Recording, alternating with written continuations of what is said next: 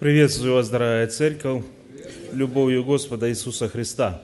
Слава Господу, что мы имеем с вами возможности еще встречаться и вместе читать Слово Божье. Я знаю, что сегодня люди не очень любят читать. Э, сегодня так мимоходом немножко послушать, как фон, э, для того, чтобы не ощутить Э, пустоты или тишины, а вдруг я в этой э, пустоте или тишине что-то услышу важное. Поэтому человек всегда стремится к тому, чтобы создать себе фон. Э, он включает селфон, копается там, выискивает что-то, или когда входит в дом, включает телевизор, компьютер, музыку и так далее. Главное, чтобы загрузить свой слух.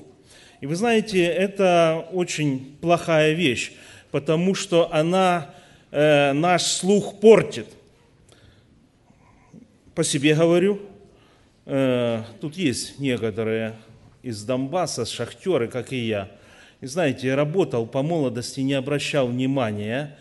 Э, и когда ты со смены выходишь, часа два ты людей не слышишь. Ты видишь, что губы их движутся, но что они говорят, ты не слышишь, потому что после того шума машин в замкнутом пространстве у тебя теряется часть слуха. И поэтому со временем человек вообще теряет часть звукового ряда. Поэтому очень хорошо, когда мы погружаемся в тишину для того, чтобы послушать Бога. И в Писании есть такие примеры, когда мужи Божьи выходили, оставались наедине, в тишине, в природе и пытались услышать Бога. Давайте мы сегодня с вами э, вникнем в Слово и свои сердца погрузим в эту тишину, когда говорит Бог.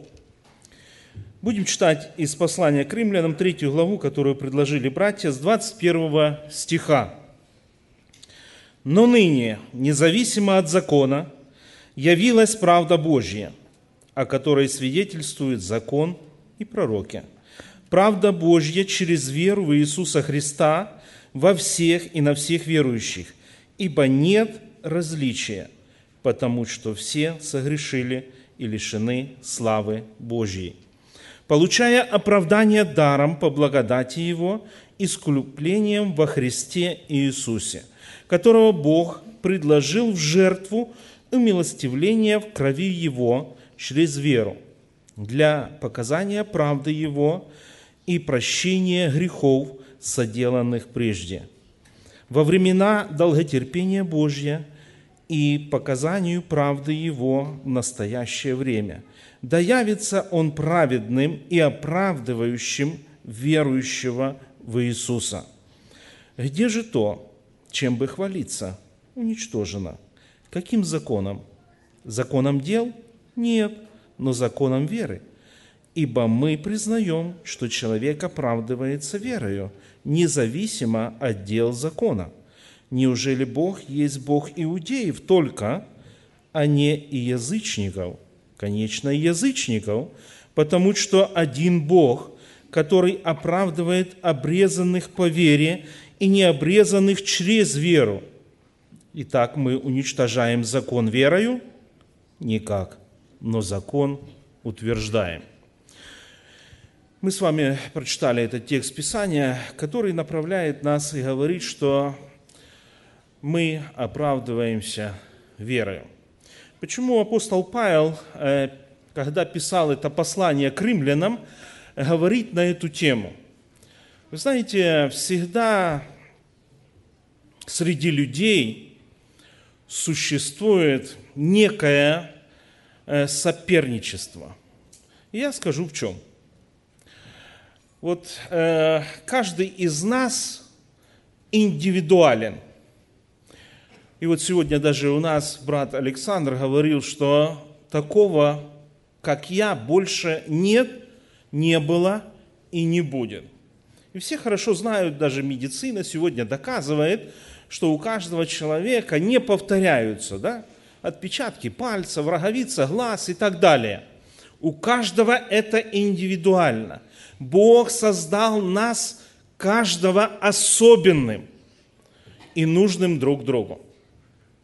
Но в свое время, когда писал эти строки апостол Павел, приходили иудеи в римскую церковь и говорили им, что им недостаточно веры, им недостаточно спасения во Христе. Им еще нечто нужно. И поэтому, когда Павел пишет это послание или пишет эти стихи, он говорит, но ныне независимо от закона явилась правда Божья, о которой свидетельствуют закон и пророки. Правда Божья через веру Иисуса Христа во всех и на всех верующих, ибо нет различия, потому что все согрешили и лишены славы Божьей. Еще раз скажу, что у каждого из нас своя правда. И когда мы попадаем в ту или другую ситуацию – каждый из нас может рассказывать правду, но она не будет соответствовать полной действительности. Вы помните историю, когда э, к Соломону пришли, привели или пришли две женщины. У них был спор между собой. И спор заключался в том, что и одна говорила, это мой сын, и другая говорила, это мой сын. И в частности, они были правы, потому что они родили в одно время, жили в одной комнате, спали в одном помещении, и когда произошло событие смерти ребенка, они обе спали. Только одна немножко раньше проснулась. И когда они объясняли эту ситуацию, народ не мог разобраться в ней. Трудно разобраться, потому что и та говорит правду, и другая очень убедительно говорит свою правду. Но есть правда Божья, о которой мы с вами прочитали, и о которой говорит апостол Павел. И он говорит, независимо от закона и независимо от правды, которая существовала на земле, есть правда Божья. И эту правду предвозвестили пророки, о которой Павел и хочет или пытается донести и нам сегодня. И он говорит о том, что все люди согрешили. Он говорит о том, что все лишены славы Божьей, но у Бога была задумка для того, чтобы помочь человеку обрести спасение, для того, чтобы человек мог стать свободным от греха. И поэтому когда мы с вами смотрим на э, ветхозаветних э, пророков, которые предсказывали о всех событиях, которые будут происходить в Израиле, иудеи, которые пришли в Рим, к римлянам и пытались им предложить жить по закону, они даже некоторые вещи упустили. И стоя на своей правде, они были глухи Слову Божьему. Я хочу вот несколько таких моментов как бы из Ветхого Завета привести, что ветхозаветные пророки предсказывали, что Сын Божий, как человек, родится в Вифлееме. И мы с вами находим э, Михея, 5 глава, 2 стих. «И ты, Вифлеем Ефрафа, мал, ли ты между тысячами иудинами, из тебя произойдет не тот, который должен быть владыкой в Израиле, и которого происхождение от начала от дней вечных. Следующее, он будет отвергнут иудейскими священниками. Те, которые должны были проповедовать правду. Псалом 117, 22. «Камень, который отвергли строители, соделался главою угла. Слово Божье предупреждало и говорило о том, что Христос будет продан за 30 серебряников. И Захария 11.12 говорит так. «И скажу им, если угодно вам, то дайте мне плату мою, если же нет, не давайте. И они отвесят уплату мне 30 серебряников». Иисус Христос пойдет добровольно на смерть. Исайя 53 глава, 7 стих. «Он истязуем был, но страдал добровольно, и не открывал уст своих, как овца виден был он на заклание, и как агнец пред стригущими его безгласен. Так он не отверзал уст своих». Слово Господне говорит о том, что он будет в Иерусалиме распят вместе с разбойниками. Также говорит пророк Захария 12.10. «Посему я дам ему часть между великими, и сильными будет делить добычу за то, что предал душу свою на смерть, и к злодеям причтен был, тогда как он понес на себе грех многих, и за преступников сделался ходатаем». Также о Христе написано, что Он произнесет предсмертные слова, которые некогда произнес Давид в 21 псалме. «Боже мой, Боже мой, для чего Ты оставил меня?» Эти слова мы все хорошо слышали и знаем, они на Пасху читаются, предпасхальные события страданий Иисуса Христа и эти слова были записаны за много столетий до того, как Христос их произнес. Также Осия пишет о воскресении Иисуса Христа. «Оживит нас через два дня, и в третий день восставит нас, и мы будем жить пред лицом Его». Также Слово Божье говорит нам о том, что Христос, Иисус, будет ходатаем – Нового Завета. Иеремия 31, 31. «Вот наступают дни, говорит Господь, когда я заключу с домом Израиля и с домом Иуды Новый Завет». И еще одно определение, которое я хочу сегодня э, по этому поводу Ветхого Завета о правде Божьей прочитать, это Господь создаст церковь, которая будет до краев земли. И это слово, возможно, оно не прямым текстом звучит, но все-таки Слово Божье открывает нам эту тайну еще в начале книги. Это книга Бытие, 49 глава, 10 стих. «Не отойдет скипетр от Иуды и законодатель от чрез его, доколе не придет примиритель, и ему покорность народов». Вообще-то люди все ищут правды. И все пытаются ее отстаивать. И, как я сказал, у каждого есть своя правда. И когда мы отстаиваем свою правду или свой личный взгляд на жизнь, на веру, на спасение, мы можем поступать неправильно. Э, таким примером некогда был сам апостол Павел. Когда его звали Э, помните деяния апостолов, он взял с собою людей и пошел в Дамаск, чтобы там наводить порядок. И этот порядок он наводил с помощью э, силы, бичевания и даже предания смерти. Он так понимал, он так мыслил, и он считал, что он поступает по правде. Но вот он встретился с Богом, и с тем откровением, которое дает Бог, что Иисус Христос есть Сын Божий, что Он есть Спаситель и что Он есть примиритель. И мысли апостола Павла меняются, потому что он услышал Слово Господне. Он услышал правду, которую мы с вами прочитали. Об этом говорят пророки, о примирителе, который придет в этот мир – но апостол Павел был глух к этим словам. Он не смог их услышать. Его образование не позволяло. Сегодня мы, знаете, имеем тоже часто многие знания, многие смотрят э, проповеди в интернете, рассуждения некоторых людей, и у них э, становится барьер, блокировка.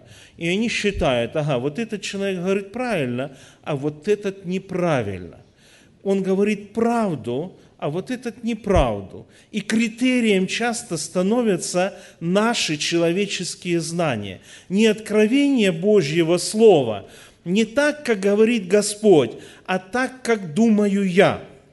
Поэтому высшая задача жизни человека заключается в том, чтобы познать правду Божью. Как можно иметь мир с Богом? И поэтому мы с вами читаем э, вот здесь, и Библия говорит, Псалом, например, 13, 2 и 3 стих. «Господь с небес презрел на сынов человеческих, чтобы видеть, если разумеющий, ищущий Бога. Все уклонились, сделались равно непотребными. Нет делающего добро, нет ни одного. И мы здесь с вами прочитали 20, 23 э, стих. «Потому что все согрешили и лишены славы Божьей». Апостол Павел здесь в этом тексте показывает иудеям, которые считали себя праведными, которые считали себя правильно знающими путь истины, он говорит, что вы такие же, как и эти язычники, которые уверовали во Христа Иисуса. Вы грешники. Вы не можете себя назвать праведниками, потому что Христос еще, будучи на земле, часто там обличал фарисеев, книжников, садукеев. И он говорил, что они говорят иногда правильно, но поступки их, когда они практику в своей жизни делают, это лишает их благословения. Поэтому мы должны искать не нашей правды, не нашего понимания – а как на это смотрит наш Господь. Я здесь услышал одно такое определение. Когда мы видим злое, наша реакция – быстренько приструнить это злое и сказать, что этот человек не прав, и конец его погибель. Правда? Нам очень хочется поставить этого человека на место. Нам хочется поставить эту ситуацию на место. А когда мы хотим сделать что-то доброе, наша реакция также быстра? Я думаю, что нет. Мы начинаем обдумывать, а сделать это добро или не сделать. Так вот, знаете, я услышал хороший пример. Надо остановиться – и помолиться, и спросить, Господи, а как бы Ты поступил в этой ситуации, а потом только реагировать на зло или на добро. Как на это смотрит и реагирует сам Господь Иисус. Знаете, вот если почитать Евангелие, не всегда Христос так бурно реагировал на какие-то вопросы. Иногда Он просто уклонялся, иногда Он отвечал косвенно, но он всегда это делал осознанно, обдуманно, молитвенно подготовившись, готовившись этому целую ночь. Следующий отрывок. «Получая оправдание даром по благодати Его искуплением во Христе Иисусе, которого Бог предложил в жертву умилостивления в крови Его через веру, для показания правды Его, прощения грехов, соделанных прежде, во время долготерпения Божия к показанию правды Его в настоящее время, да явится Он правдым, праведным и оправдающим верующего в Иисуса. Вот здесь э, текст Писания, который говорит, что Бог предложил нам с вами свою жертву. Э, иудеи, они считали, что нужно было приносить э, животных в жертву, по закону, который был некогда им предложен. И Новый Завет их не устроил, который они не приняли и отвергли. Но те, которые приняли, они пытались совместить обычную жертву э, с жертвой Иисуса Христа. Но здесь э, мы читаем, что Бог по благодати Своей предложил нам всем жертву умилостивления в крови Сына Своего Иисуса Христа. У меня есть такой маленький вопрос к вам. Скажите, Что лучше, помилование или оправдание?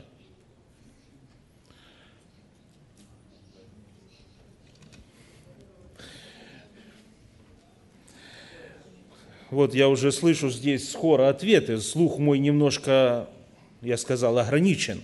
Но здесь рядом я слышу. Лучше оправдание. Почему же оправдание, а не помилование? Вы знаете, вот э, каждый из нас с вами, живя в этом мире, он имеет свое личное дело, свою историю. Э, мы тут отправились, э, решили самолетом перелететь э, к детям, и мы вошли в аэропорт. Знаете, я подаю ID, контролер так посмотрел на это ID, посмотрел свою компьютерную запись и говорит, тебе не в этот коридор, тебе вот туда надо. Почему он это сделал? потому что есть личное дело, в котором отмечено, что проходить сканер мне запрещено. Поэтому меня сканируют по-другому. И у каждого из вас есть свое личное дело, запись, да, о вашем рождении, о вашей работе, о ваших увлечениях. И даже когда сюда летели, было личное дело. Я помню, э, консула вот такая папка была, которую он открыл, когда мы пришли на собеседование, и он там смотрел, правильно ли мы отвечаем. Все помним, что там записано о нас. Так вот, знаете, в Божьей семье не может быть бывших преступников. Почему? Потому что Слово Божье говорит так – Малахия 3 глава, 16 стих. «Но боящиеся Бога говорят друг другу, Внимает Господь и слышит это, и пред лицом Его пишется памятная книга о боящихся Господа и чтущих имя Его». И мы хорошо помним, что в книге Откровения есть определение, что некогда наступит день, судный день, и будут открыты книги, и каждый будет судим по записанному в этой книге. Но как же получается, если мы придем к Богу, и Он откроет, и там найдет запись, что мы преступники –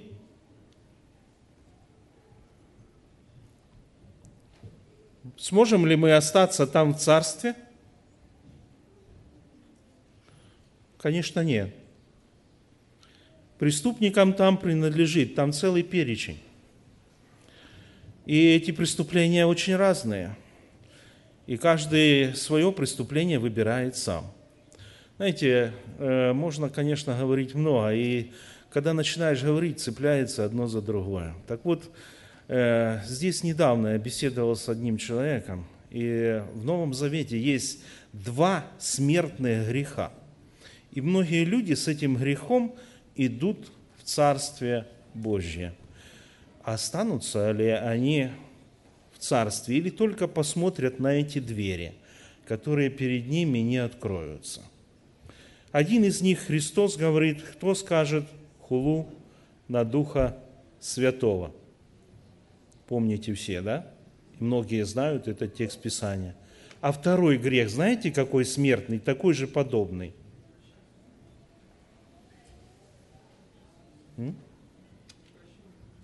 Не прощение. Виталик уже слышал от меня, поэтому он оттуда подсказывает это. Христос говорит и учит нас молиться. И там есть слова «И прости долги мои, как я прощаю моему ближнему. А если я ближнего своего не простил, и у меня есть для этого множество причин, то прощения до меня уже нет, оно закрыто, и я преступник. И это будет отмечено. Так вот, смотрите, Писание нам говорит, Псалом 7, 12, «Бог – судья праведный, и Бог всякий день строго взыскивающий». И поэтому запись о нашем преступлении при помиловании не удалится. Вот если происходит судебный процесс, э, сегодня вот даже с братьями немножко разговаривал, например, доктор совершил ошибку – во время операции человек умер, и его судят. Обычно потом выносят помилование. Это редко, когда доктор, совершивший ошибку при операции, подвергается такому уж серьезному взысканию. Но пометка остается навсегда. Или тот же самый полицейский, который по каким-то обстоятельствам, спасая общество от преступников, бывает, нарушает некоторые правила. И помните, Христос говорит фарисеям, если вол упадет в яму в воскресный день, да? В субботу. Он говорил к людям, которые были под законом. Говорит, если вол у вас упадет в субботу, вы его ли не достанете? Есть исключения, но эти исключения всегда оставляют запись. Так вот, Слово Божье говорит, что Христос воскрес для нашего оправдания. Это же послание римлянам, 4 глава, 23 и 25 стих говорит, «А впрочем, не в отношении к Нему одному написано, что уменилось Ему, но и в отношении к нам вменится и нам, верующим того, кто воскресил из мертвых Иисуса Христа, Господа нашего, который предан за грехи наши и воскрес для оправдания нашего. Так вот, все наши грехи, все наши беззакония с нас снимаются, когда мы с верою приходим к Иисусу Христу и исповедуем их, и говорим, Господи, прости меня, потому что я грешник, и я это признаю, и прошу Тебя, омой меня кровью Твоей, Сына Твоего, которая пролилась за мои грехи и за мои беззакония. И Слово Господне говорит, придите ко мне – и если грехи ваши будут багряны, как снег убелю. Господь кровью Своею смывает вот эту запись о наших преступлениях. Когда мы исповедуем их, когда мы признаем верою, что Иисус Христос есть Бог, Бог, который пришел на эту землю и добровольно пострадал за нас. Может ли человек хвалиться, что получил оправдание, потому что угодил Богу чем-либо? Павел говорит римлянам в этой третьей главе, мы прочитали 27 и 28 стих. «Где же то, чем бы хвалиться? ибо мы признаем, что человек оправдывается верою независимо от дел. Многие люди пытаются Богу чем-то угодить. И некоторые говорят, я вот сейчас немножко поправлю свою жизнь, ну а потом приду и скажу, Господи, прими меня, э, потому что вот я исправился, я уже хороший, и ты можешь, имеешь возможность меня теперь прощать. А вот в том состоянии, в котором я сегодня, я еще не готов. Мне нужно нечто сделать. Знаете, есть, э, вернее, было таких ересей очень много. И сегодня они существуют. Есть э, люди, которые бичуют себя, связывают, которые мучают себя голодовкой. И они пытаются этим как бы сказать, что они угождают или платят Богу. Некоторые люди говорят, что ну, я же вот в церковь хожу, вы видите меня, значит, я хороший, значит, я угодил Богу. Но вы знаете, просто прийти, оно ничего не значит и ничего не меняет в моей жизни. когда я прихожу в церковь, я должен здесь показать, что Господь простил меня, показать, что Господь любит меня, что Господь принял меня. И каким образом я могу это показать? Принимая ближнего своего, встречая ближнего своего. И что здесь моего, скажите? Во мне есть человеческое. Я бываю гневлив, как ни странно. Я иногда бываю очень разговорчив и остр. И это мое. Я бываю иногда очень горд. И это мое. Я бываю непослушен. И это мое. Но когда я встречаю людей, я свое удаляю. И апостол Павел говорит, я вот это свое каждый день распинаю. И это нужно понимать, кто я. И понимать, кто я, могу только тогда, когда я смотрю на Христа. И то, что во мне есть что-то доброе, и то, что я оправдан, в этом моей заслуги никакой нет. И апостол говори, э, Павел говорит, каким законом это все уничтожено? Законом дел? Что я что-то сделал? Нет. Он говорит, но мы признаем, что человек оправдывается верою, независимо от дел закона. И таким был Авраам, о котором здесь, в принципе, идет речь. Потому что э, все иудеи считали Авраама своим отцом. И о нем была речь. И поэтому Авраам нам приведен пример. И он э, приведен такой пример, э, где он ничего не мог сделать и воздать Богу за то обетование, которое Бог предложил ему. Бог сказал, что от тебя родится наследник. Знаете, вот э, если бы сегодня некоторым пожилым братьям, которым за 70, Бог бы сказал, послушай, у тебя родится сын, и ты должен наречь ему имя. Что бы вы подумали? Наверное, надо мной уже насмехаются. Вот Авраам был уже в этом возрасте. И Бог, являясь к нему, видя сетование его сердца, что нет наследника, и все, что он делает доброе, достанется иноплеменнику, слуге. И это чаяние он приносил перед Богом. И Бог слышал его, и Бог говорит, послушай, Авраам, у тебя родится сын. И мы с вами читаем Бытие, 15 глава, 4, 4 по 6 стих. «И было слово Господа к нему и сказано, не будет он, не будет он твоим наследником, но тот, кто произойдет из чресл твоих, будет твоим наследником. И вывел его вон и сказал, посмотри на небо и сосчитай звезды, если ты можешь честь их. И сказал ему, сколько, столько будет у тебя потомков. Авраам поверил Богу, и он вменил ему это в праведность.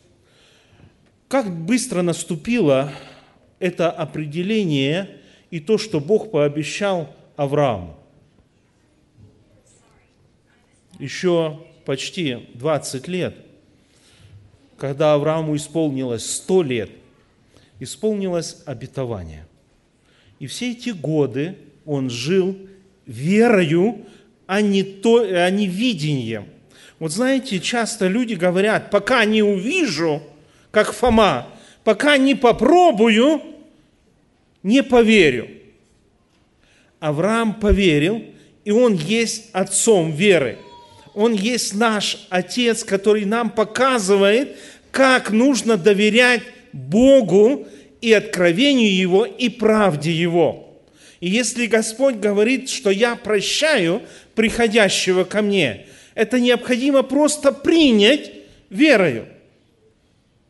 И сказать, Господи, вот я такой, как есть. Вот я недостойный, я несовершенный, я греховный, я испорченный, но я прихожу к Тебе. И человек оправдывается независимо от дел.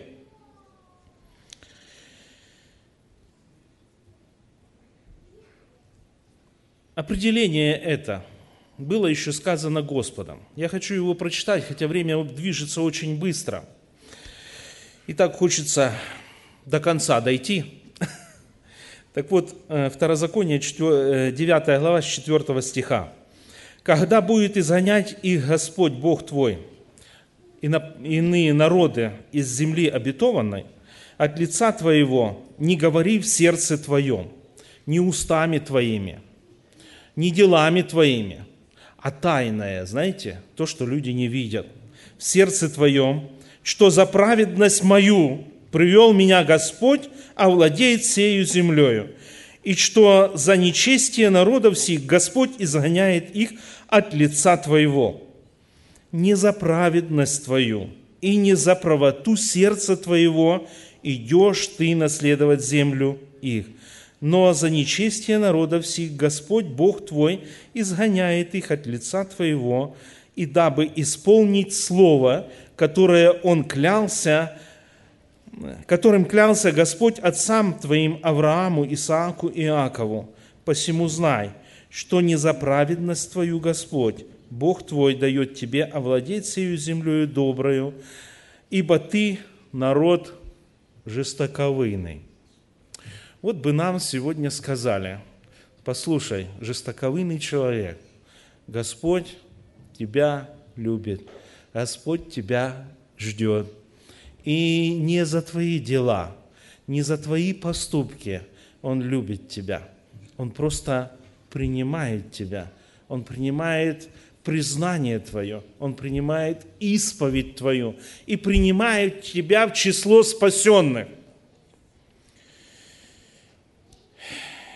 И последний отрывок я прочитаю из этой третьей главы. «Неужели Бог есть Бог иудеев только, а не язычников. Конечно, язычников, потому что один Бог, который оправдывает обрезанных по вере, не обрезанных через веру. Итак, мы уничтожаем закон верою?